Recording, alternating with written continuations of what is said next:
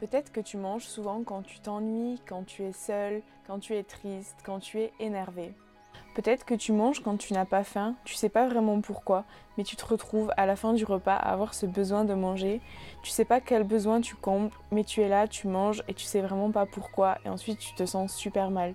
Tu crois que ça va te soulager, mais tu te sens encore plus mal après. T'as l'impression d'avoir zéro volonté et ça a des conséquences sur la balance. D'abord, il faut que tu te dises que c'est normal et que tu n'es pas bizarre. On a accepté dans notre culture d'utiliser la nourriture pour remplir d'autres besoins que la faim.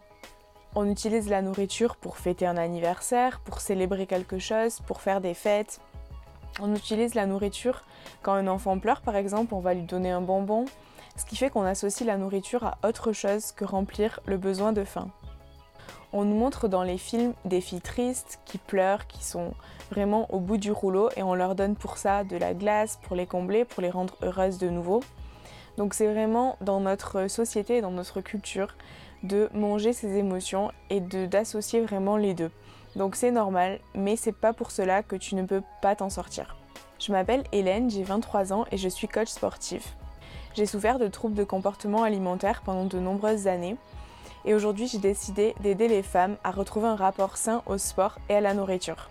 Aujourd'hui je vais te donner mes trois conseils pour t'aider à arrêter de manger tes émotions. Mon premier conseil, ça va être observe et écoute. Pour cela, pendant deux semaines, tu peux prendre un carnet dans lequel tu vas écrire à chaque fois que tu manges tes émotions, à chaque fois que tu manges quand tu n'as pas faim et à chaque fois que tu t'en veux après. Pour chacune de ces fois, tu vas écrire ce que tu as mangé, à quel moment de la journée, pourquoi tu as mangé, comment tu te sentais avant, comment tu t'es senti en mangeant, comment tu t'es senti juste après et comment tu t'es senti deux heures après. L'objectif ne va pas être de se juger, mais de t'observer pour mieux comprendre, savoir d'où tu viens, pour mieux comprendre où tu vas et comment on va y aller. Donc vraiment, avec ce carnet, je veux pas que tu te dises ah je suis vraiment nulle, je mange tout le temps quand j'ai pas faim, c'est vraiment n'importe quoi, j'ai zéro volonté. Le but c'est vraiment pas ça. Le but c'est vraiment de s'observer simplement, sans se juger. Je sais que c'est difficile. Donc tu peux faire cela pendant deux semaines, ça nous laisse vraiment une bonne marge de manœuvre pour observer ce qui se passe dans ta vie. Mon deuxième conseil, ça va être de répondre à ton vrai besoin. Pour quelles émotions est-ce que tu manges en général? Est-ce que c'est de la solitude? Est-ce que c'est de l'ennui? Est-ce que c'est de la tristesse? Essaie d'observer toutes, il peut y en avoir plusieurs, toutes les émotions négatives pour lesquelles tu te nourris en général. Si la faim n'est pas le problème, la nourriture n'est pas la solution.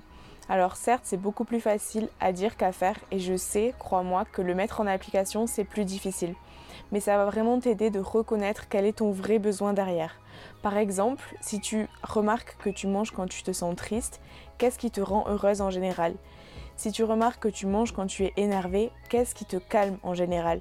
Alors même si c'est la nourriture qui peut remplir ses besoins, je pense pas que peut-être que ça va te calmer sur le moment, peut-être mais je pense pas que ça va te rendre par exemple plus heureuse sur le moment. Et même si ça le fait, après tu te sens encore plus mal et ça a des conséquences sur ton corps, sur ta santé. Si tu ressens de la solitude, est-ce que par exemple tu pourrais pas appeler un ami plutôt Et là tu remplirais ton vrai besoin de solitude et tu n'aurais plus cette urgence à manger tes émotions? Si tu arrives à reconnaître ton vrai besoin, essaie de le remplir. C'est cela qu'on a fait le premier exercice pour vraiment s'observer. Si tu ne sais pas pourquoi tu manges, quel est ce besoin que tu essaies de remplir si tu n'arrives pas à le reconnaître. Essaie de trouver à chaque fois que tu as envie de manger, à chaque fois que tu as ce besoin de manger, mais que tu n'as pas faim, que tu sais que c'est pas une faim physique. Essaie de trouver une activité que tu peux faire que tu aimes à la place. Donc à chaque fois que tu vas ressentir ce besoin, tu vas faire cette activité. Ça peut être par exemple jouer avec ton animal de compagnie, ça peut être aller marcher euh, en nature, ça peut être appeler un ami, ça peut être lire un livre. Donc à chaque fois que tu ressentiras ce besoin, tu pratiqueras cette activité qui te plaît. Il faut que ce soit une activité qui te plaît et une activité que tu peux faire dans l'endroit où tu d'habitude manges tes émotions. L'objectif, ça va vraiment être de remplacer cette habitude négative qui te fait te sentir mal par quelque chose qui te fait te sentir bien. Encore une fois, je sais que c'est difficile, crois-moi, j'y suis passée, mais c'est possible. Mon troisième conseil, ça va être sois ta meilleure amie.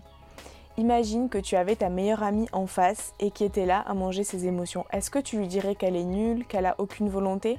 Je pense pas. Donc imagine que tu parles soit à ta meilleure amie, soit à ta petite sœur et sois vraiment compatissante avec elle. Le fait de s'encourager, ça peut vraiment tout changer, je te promets. Reconnais que jusque-là, la nourriture est la seule façon que tu as trouvée pour te sentir mieux. Reconnais qu'elle t'a aidé, elle a été toujours là pour toi. Maintenant, tu en as assez, tu peux trouver d'autres moyens, tu sais qu'il y a d'autres moyens qui existent pour te sentir mieux. Tu peux la relâcher, mais aie de la gratitude pour elle parce qu'elle a été là quand tu en avais besoin. Une dernière chose, ne te blâme pas si tu échoues. C'est un chemin, c'est long, il y aura des fois où tu vas re, euh, de nouveau avoir cette habitude de manger tes émotions. C'est pas pour ça que tu as fait tout ça pour rien. C'est normal, vraiment, c'est une guérison qui est longue.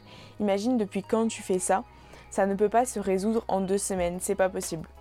Donc à chaque fois que tu te retrouves à manger tes émotions, dis-toi que c'est un apprentissage et essaye, comme on l'a fait dans le premier exercice, de vraiment comprendre pourquoi tu as fait cela. Et la prochaine fois, ça sera beaucoup plus facile de reconnaître quels besoins tu essayais de remplir en mangeant. Si tu veux aller plus loin, j'ai créé une formation Se libérer pour l'obsession à la nourriture. Donc n'hésite pas à aller voir si elle te correspond, c'est le premier lien en barre d'infos. A très bientôt